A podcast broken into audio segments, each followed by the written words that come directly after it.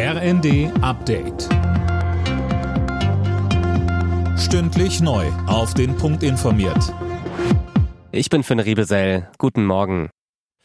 Der Streik der Lokführergewerkschaft GDL ist vorerst beendet. Seit dem frühen Morgen fahren die Züge wieder einigermaßen nach Plan. 16 Stunden früher als eigentlich geplant, Colin Mock. Ja, genau. Bei Bahn und GDL sitzt man jetzt wieder am Verhandlungstisch. Zusammen hat man sich auf eine Friedenspflicht geeinigt. Das bedeutet, mindestens bis zum 3. März wird es keine weiteren Streiks geben. Wer mit dem Zug fahren will, muss sich aber auch heute noch auf einige Einschränkungen im Regional- und Fernverkehr einstellen. Bis sich alles wieder eingependelt hat, sollten sich Fahrgäste deshalb vor Abfahrt rechtzeitig informieren, heißt es von der Bahn. Während die Züge so langsam wieder rollen, deuten sich bereits neue Probleme im ÖPNV an. Am Nachmittag will Verdi über mögliche Warnstreiks bei Bussen und Bahnen informieren.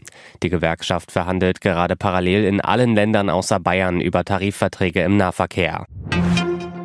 Auch an diesem Wochenende sind in Deutschland zahlreiche Menschen gegen Rechtsextremismus auf die Straße gegangen.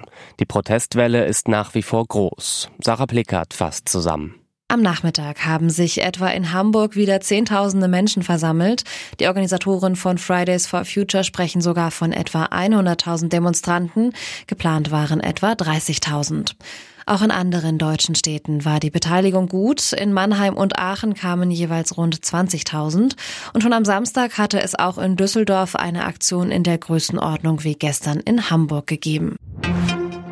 Borussia Dortmund bleibt in diesem Jahr ohne Punktverlust. Der BVB siegte am Abend nach drei Toren von Nationalspieler Niklas Füllkrug mit 3 zu 1 gegen den VfL Bochum. Außerdem holte Union Berlin mit einem 1 zu 0 Sieg gegen Darmstadt wichtige Punkte im Abstiegskampf.